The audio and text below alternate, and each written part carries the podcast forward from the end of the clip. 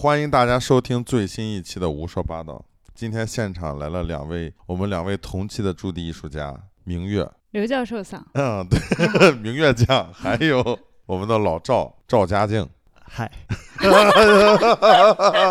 老赵有点腼腆。我们今天趁着这个这一期驻地快要结束之际啊，一起做一期节目。明月是现在还在在清华读研，你是什么专业的？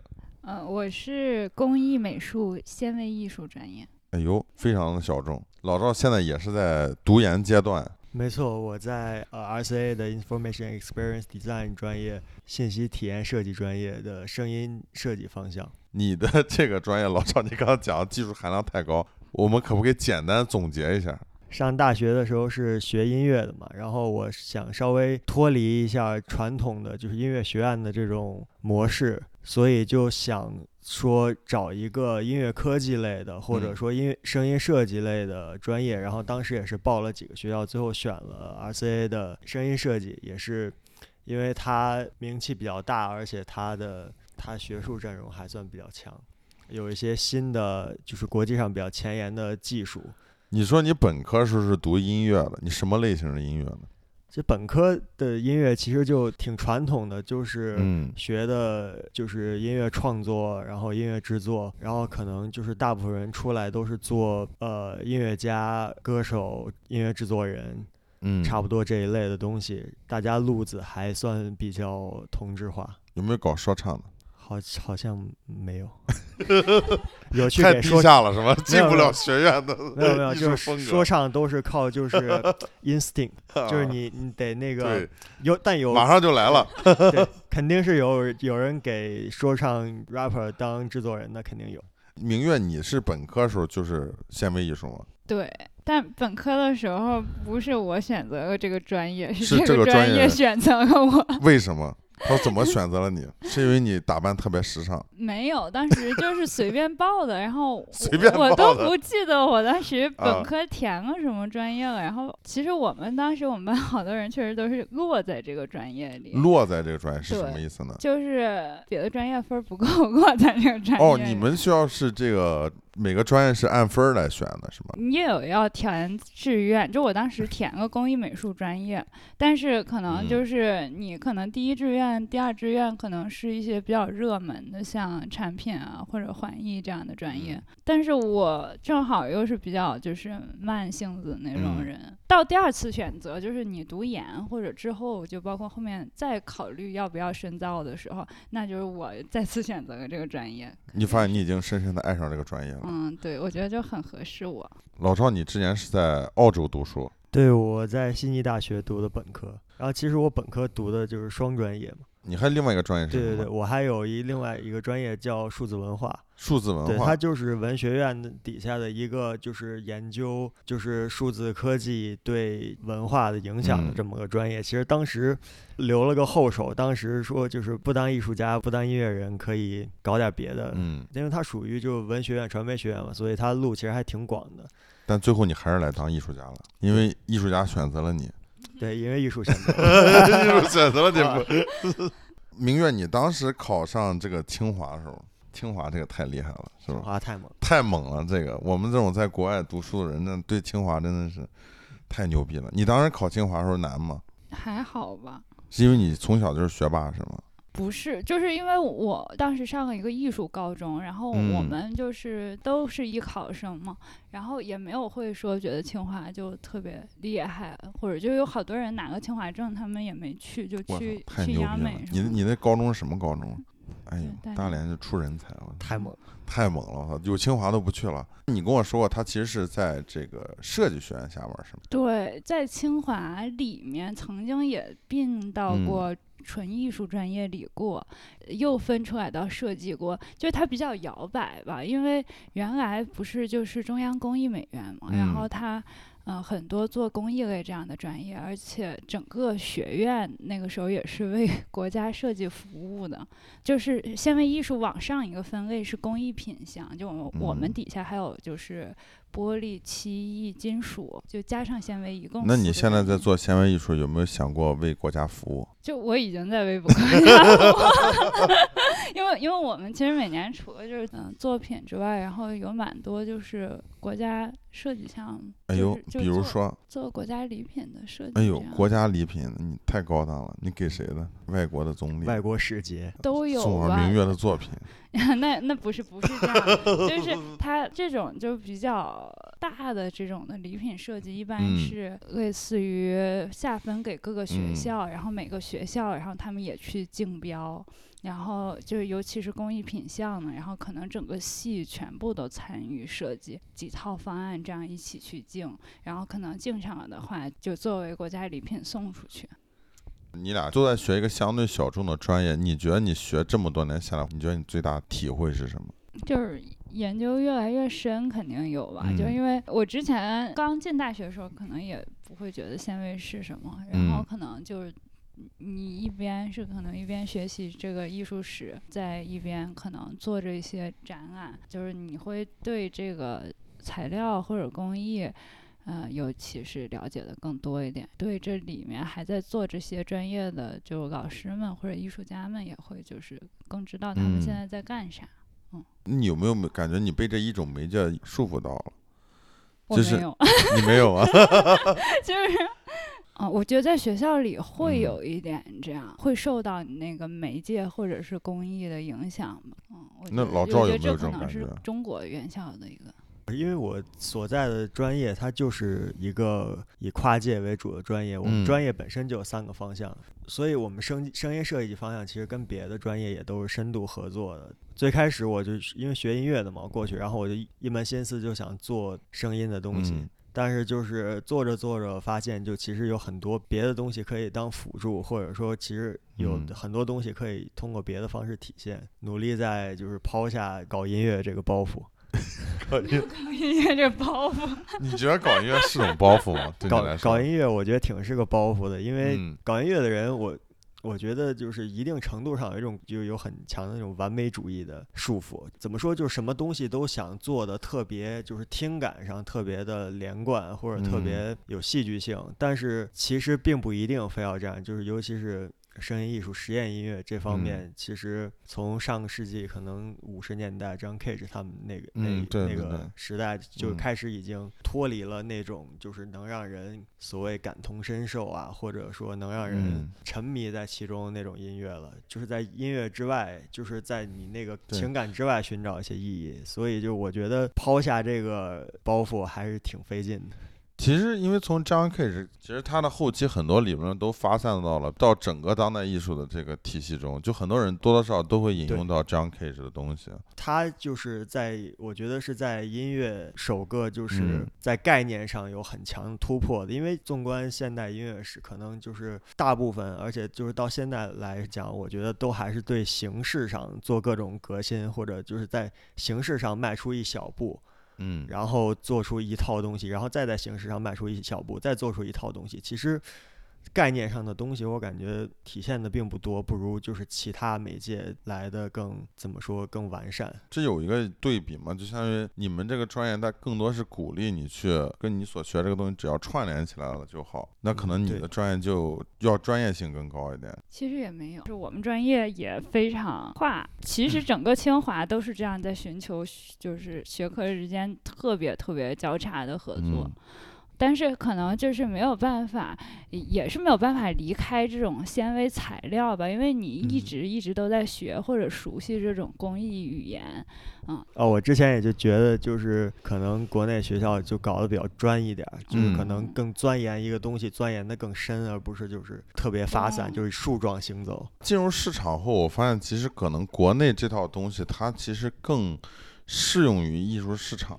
嗯就我会觉得国外更多是鼓励一种，就是你在概念上的呃发散也好，或者是交叉也好，归根到底一些就是最基本的东西，比如说表达形式上，比如说媒介上，有很多时候概念先行的时候，材料媒介都不重要了嘛。嗯那你的东西就会整个视觉上就会或者表达形式上就会感觉后期看啊，呃有点乱。那比如说你就很难在这个市场上，就是让藏家也好，让机构也好，就是记住你。包括我，像其实在尝试过很多东西，最后又回归到绘画来，会慢慢的进入这个市场后，我才会慢慢发现到媒介材料的的重要性，表达形式的重要性，就对外要有一个连贯的记忆性。我觉得反而像明月这种，他这个专业就有一个倾向于的一个材料吧，嗯他就会一直在这个材料上呃研究，材料是既定的，然后他可以在概念上再往上走，对对材料本身又越来越熟悉，就是。就我看你的很多作品，就是我给我第一感就完成度很高，对很成熟。对，就很成熟。这个是因为他是长期的在跟这个媒介在合作，你能明显能看得出来。对，你就要夸你夸怎么样，明月？但是我过来做的都是新作品，也不是我熟悉的媒介。你给点面子嘛？你说这谢谢刘老板，呃不行不行。刘教授想。驻地这个事情嘛，第呃老赵首先是 gap year，对，疫情原因，然后你现在是假期，在驻地的时候，你可能就可以做一些更自由的东西嘛。现在在法国驻地，或者说你自己的一些个人的项目的时候，你是不是都倾向于跟你在学校从事一些东西有一个区分，还是？其实因为我回学校就好多是那种事务性工作，嗯就是时间我觉得很少能花在创作上。我们学校我觉得其实是创作上还挺自由的，但是所有的创作都是你自己。然后我出来的话，作品可能更轻松，因为你也不会有那种就是你的作品需要被不停不停的就是去讲，或者是嗯你要不停不停的就是一轮一轮的，就是介绍你的项目也好，或者就是嗯，你要就为准备你的答辩也好，就是它都嗯是有很多层很多层，然后它可能过于严肃或者怎么样。嗯嗯你所说的事物上，就是指除了创创作之外外的事儿也特别多。前期的铺垫和后期的总结，是指这种吗？其实是就是脱离于创作外的，因为嗯我觉得就是回到可能前面话题，就是在清华念书，就是你有好多时间都不是你能控制的都奉献给国家了。嗯，那也不是，就是它可能特别复杂，就是你要修的一些就是辅就是辅修的课特别多，研究生什么还好哈，但是本科阶段就是你要嗯。有很多那种文化素质课，然后或者相嗯。关的那种政治课，然后你还要选一些就是跨专业的课什么的，然后你嗯。还要去。呃，类似于什么实验室探究，然后你要去嗯看看什么理科学院或者各种学院，嗯，就是你的特别特别多的时其间实我觉得都特别充实。我对，很充实。因为我本科的时候，我们就一帮人天天在工作室就喝大酒，就就是其实我我觉得就是你的好多时间都没有，然后研嗯究生阶段，像我们学校研究生阶段基本上都在做展览，相当于你的系里要承办很多就是国际性的或者是相嗯关专业性的那种的正式的展览，然后你啊一到这个展览来的时候，就整个系的所有老师同学一起上，然后嗯就是他去运营一个很大的展览的时候，你比你举个例子呢？什么类型的展览？比如说我们国际纤维艺术大展。对对对，就我们刚做的那种，就是就是你那你真是，很你真很是，我你双年展，了。对对，就是你很难想象，就是那么一个特别大的展览，然后嗯但是你的实际运营团队就是可能也没有很多人，所以你要嗯承担，就比如说接收邮件，然后整理作品，嗯然后可能像我们今年做线上展就特别特别的麻烦，然后要做好多就是一些线上网站的搭建工作、对接啊，然后什么。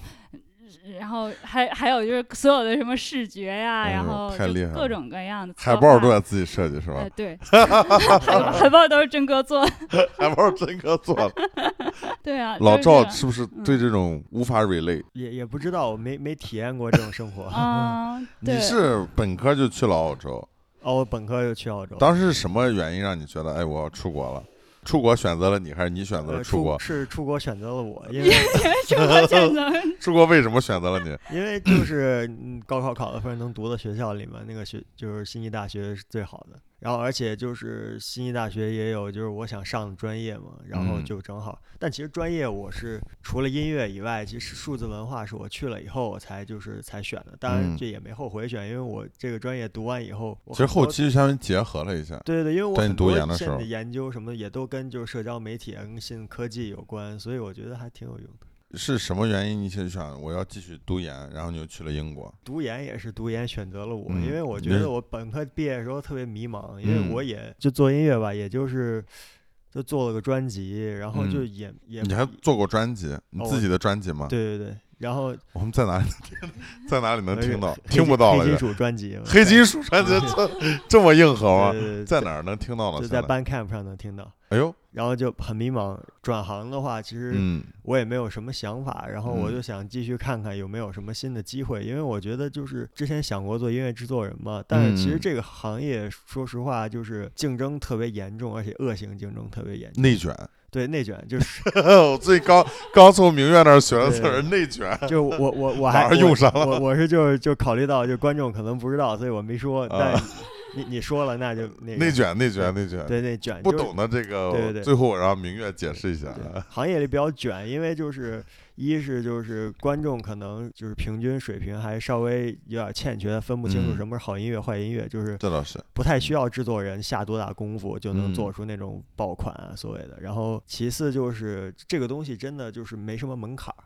嗯，就是你高中辍学、初中辍学，你想做，没准儿就是你要有点有点灵性，可能比我大学毕业就做出来的东西，可能就虽然专业性上可能稍微差一点儿，但是。嗯就是音乐制作是市场决定的嘛，你卖不出去，啊观众不爱听，你就是东西可能再好，就是也发不了光，比较卷。我觉得这个做艺术这个行业，其实到最后，最后就是拼才气，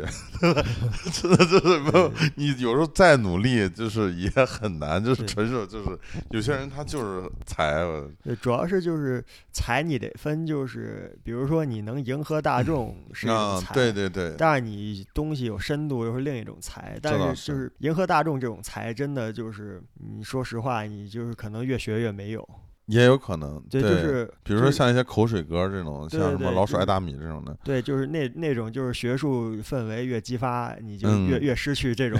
越懵了，这种东西，对对，对对，所以就是说，严肃音乐可能还更适合我一点儿，嗯，就是是因为你是音乐来说个人就比较严肃因为比，较严肃。老赵严肃的笑了笑，哎，我会觉得是不是因为国内市场对于这个制作人的给的他这个 credit 还不够？我的感觉，你比如我听很多说唱、嘻哈，制作人其实是非常重要的一环。嗯，对，然后甚至说有很多制作人发的专辑，然后这个专辑里面他会选他想要的那些歌手去合作，而且很多说唱歌手制作人他都有一个 tag 就是喊两句是吧？啊，对对，就有一个嗯音效，就这哦有时候这歌出来，不管是呃你的歌他的歌，我一听我知道哦是制作人的歌，我也有朋友 在做这个，就是感觉这还是行业生态的问题，嗯就是文化的问题。因为其实你说的这个，你说的这种就是 producer tag 这种，其实就是在欧美比较多，嗯因为尤其嘻哈音乐是严重依赖制作人的。对对对，然后其实欧美现在音乐基本上被嘻哈音乐就是给屠杀了，就是嗯都有嘻哈的元素，所以嗯。就他们制作人很吃香，而且歌手他们现在其实就是一个唱歌的，就是在台前就是做工作的，哎，大部分东西其很多就是除了词曲或者甚至词曲都不管，只管就是唱和跳。能，对，就所以他们就是比较工业化嘛，嗯就所以制作人其实占的比重还挺高的。中国的话，其实中国主要是它歌儿不太重要，嗯，中国是大部分的成本可能就是推广或者做节目，嗯或者就是比如说砸钱推偶像这种。你和明月都做过剧场，嗯然后你之前是给一个剧场，然后做的声音。明月之前给剧场当过演员，你是什么原因让你接触到这个呢？你自己本身很喜欢，我我就本科的时候上个戏剧课啊，嗯然后就是上哦，你本科读戏剧课，哎，你太充实了，你这是。我我跟你回想，我本科啥也没干的。就是特别巧，因为当时我们上了一个编导课，然啊后后面就正好去参了一个戏剧节吧，然后就把那个一个当时的编剧写的一个原创的剧本给演出来了。嗯然后演了几场之后，然后后面有一个机会，然后也戏剧老师，然后带我们去乌镇，然后演了两哦，你们还参加了那个乌镇戏剧节对对，嗯其实那个门槛儿还挺高的。对，但是我们去的是他的一个嘉年华的一个那个栏，然后就哦是都是在户外表演，然后在户哦外，然后可能演一个肢体剧，然后呃还演了一个就是。有点是我们之前演过那个剧本的一个就是肢体版，然后另外一个是就更像舞嗯剧的一个剧。之前我这儿不是来过一对儿那个澳大利亚的驻地艺术家，然后当时他们在这儿做了一个那个沉浸式剧场，嗯，其实是反响很好的，就是很多呃媒体，然后什么戏剧方面的、艺术方面都报道了。但是后来我们拿着他这个作品去呃申请那个乌镇的时候就被拒了，之前带我们的戏剧老师好像是戏嗯轻戏节的导演嘛，有关系。嗯，也有关系。话话不要说的 这么那么敞亮，有路子，有路子啊！差不多就行了。介介绍介绍一下这个路子。也也没有吧，也可能因为我也不我客气，我们跟你讲，之前你把路子告诉我。其实后面就是去这个乌镇的演员也有很专业的演员，也是这个戏好好被排了嗯好多遍，然后去演。因为像我是在就是做剧场的驻地艺术家进来之前，其实我对剧场一无所知，我到现在也基本我从来没有去看过剧场。你觉得？你太值得去看一下你觉得。是什么这么吸引你的，让你想去参与这种项目？包括老赵想去给咱们做声音。我我我要先说一下，因为我当时第一次就是去，就我当时本科的时候去上了那个戏剧课，然后那个戏剧课还都是那个放的一些影像的戏剧嗯的作品，然后我当时就觉得天呐，这个太震撼了，就是我们在做艺术在做什么 那种感觉，因为因为戏剧你觉得你的纤维艺术不如剧场艺术？我觉得真的不如，就是所有的，就是不要这么说，剧的不是，我是想说所有的，就是所有的，你把我绘画还有声音都带进去了，都不如。你知道大卫霍克尼也做过剧场，就是反那正就我觉得确实不如。好多艺术家 他们也都给跨嘛，但是我我会说觉得就剧场它是一个特别综合性的艺术嗯形式，但是剧场还有一个原因就是说戏剧说的窄一点吧，然后它可能好多都是反复对一些就是很经典的剧本，然后来回就是以当代视角再去谈，然后它嗯。可能有一定的文本的支撑，嗯。然后就是他会反复的在不同的时代对一个剧本进行就是深入挖掘，所以他会真的探讨的比较嗯深。然后又因为一个戏制作周期很长，然后它是很多元，就是你要说声音，然后要说舞美视觉，然后包括演员，然后包括场域，就各种各样吧。然后它。合起来之后，就是如果是一个好的导演，然后就是好的演员，他们真的能够做出特别特别好的剧，就是那种就是我看看那个剧，我会击中我，然后我觉得这个就是为他感动落泪的那种落泪了。老赵呢？老赵在剧场工作的感觉如何？就上次我你在这里呃放的那个片子，是你第哦，一次在？上次那个是第二次，第二次嗯我就马上回去要做第三、第四次。哎呦 就是那我也要参加一次。你讲，那个我去送盒饭我我我那个去年年底才开始做的第一次，就是就是其实也是朋友嘛，然后认识，就是嗯做了合作，然后就但是做了以后就感觉你也落泪了，我没没太落泪，因为他那个剧本身是一个那种特别，严肃的，也不能说严肃，就是那种特别冷静的剧。嗯就不嗯是那种让人就是把情感全都带入进去，对对然后对就是嗯怎么怎么样，就是我我我是觉得那个剧就是做做出来挺感觉挺适合我的，然后而且嗯。我声音就是做的也比较放飞，就是嗯。嗯。就按我的就是想法做的嘛。我感觉就是做剧的话，它就是跟做电影不太一样，就是因为做电影配乐，它那东西就是导出来就是死，嗯，就不会再动了。但是做剧其实就是它会你每一场都可以变是吗？每一场都可以变是一方面，但而且它在排的过程中，其实它还有各种动态。嗯你会就是根据，比如说你本来要做成这样，结果你发现你有一个地方做错了，但其实这个地方效果很好，演员一步都能踩进去。就我之前也做过那种短片配乐嘛，就是一锤子买卖，片儿发给我没事儿的，嗯我我进去梆梆梆做，做完倒在时间线里发回去就没了，就是不会像就是排练的过程中嗯有这种就是你跟演员互动，然后慢嗯慢就是也会有些即兴的对东西。磨合发展这种东西，所以就我觉得就做剧的那个声音制作就好玩儿在这儿，就是你能跟演员有一些艺术家其实更多是一个单独的创作。那么你们在进入这么一个，比如说多人协作的这么一个创作氛围中，你有什么不一样的感受吗？剧场还是有蛮多明确分工的，嗯就是是因为它比较成熟了这个模式已经，就是当然很多当代戏剧它也不停的去打碎打碎，或者就是嗯变成那种，嗯、就比较去中心化吧。但是就始终它可能有导演或者有各种演员，然后制作的分工会很明确，就是你会很知道自己角色是什么，嗯然后你的演员就是像我们就做好自己的那个角色的部分，然后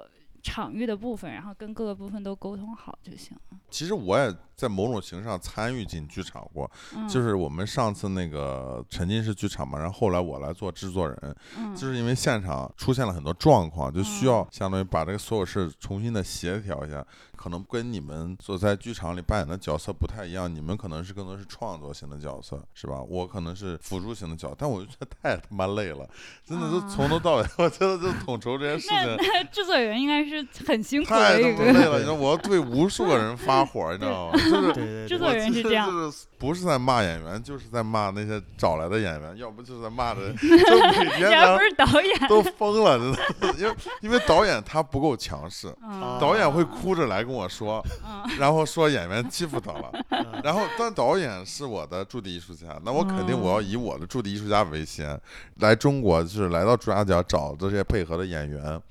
跟他配合的这些什么乱七八糟的人出现问题了以后。他不够强势的话，那他来找了我，我就要我就要骂回去，我要替他做主。干了半个导演基本上，对看我也觉得，我就觉得特别熬人。然后 但制作人是会承担这么多，对对对，就太我觉得太我觉得制作人人是就是在我看来是就是最苦且最就不是特别有意思的。对太没劲。然后那但次也是但是你会发现戏剧好多就是厉害的戏，就是它也是制作人传出来的，对对对就它跟制作人的就是审美或者制作人的志向有很大关系。对对对对，但是就是嗯我说我是说，就比如嗯说就是在享受现场的时候，对对对制作人最惨，对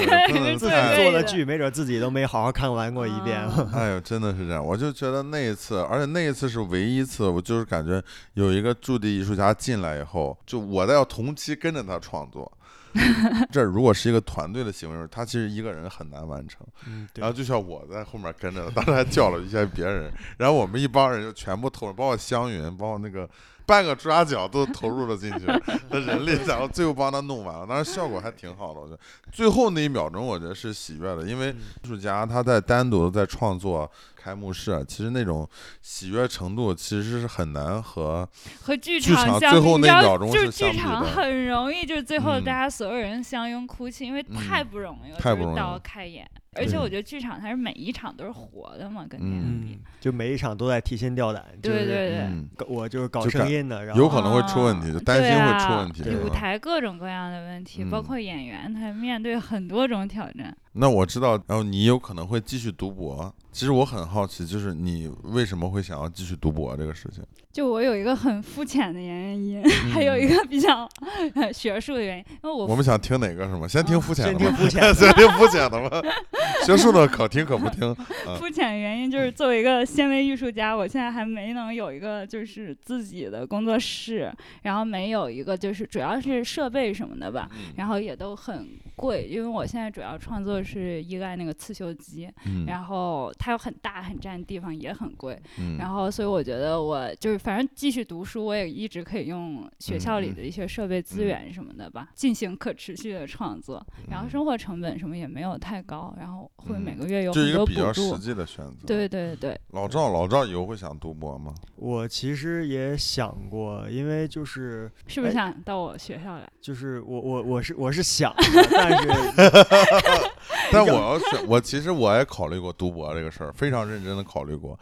目前筛选过来一所学校就是 RMIT，嗯，因为它有 practice PhD，哦，就是你其实以作品实践为主。因为我觉得让我要是再写写个东西，论文，我可能就你你，但是我又觉得，哎呀，再出国这个事儿就让我觉得很犹豫。出国这个事情是一个很美好的经历，经历过一次就不想再，这是我的感觉。其实更准确点说，就是回到校园那种状态，其实是让我更恐惧的。啊，我觉得为什么呀？恐因为我会觉得现在就是我创业也好，或者是我做艺术家也好，它的可能性是非常大的，是很无限的。就每一天我都会遇到一些不同的事儿，我遇见一个不同的人，我就觉得学校的生活对我来讲，我会觉得太可预计不，可预的。给我的感觉是那 样。可能我就比较享受创业这种过程，而非读书那种过程。明月，你是不是特别难理解？你知道吗？嗯，没有啊，学渣和学霸的区我别也在创业。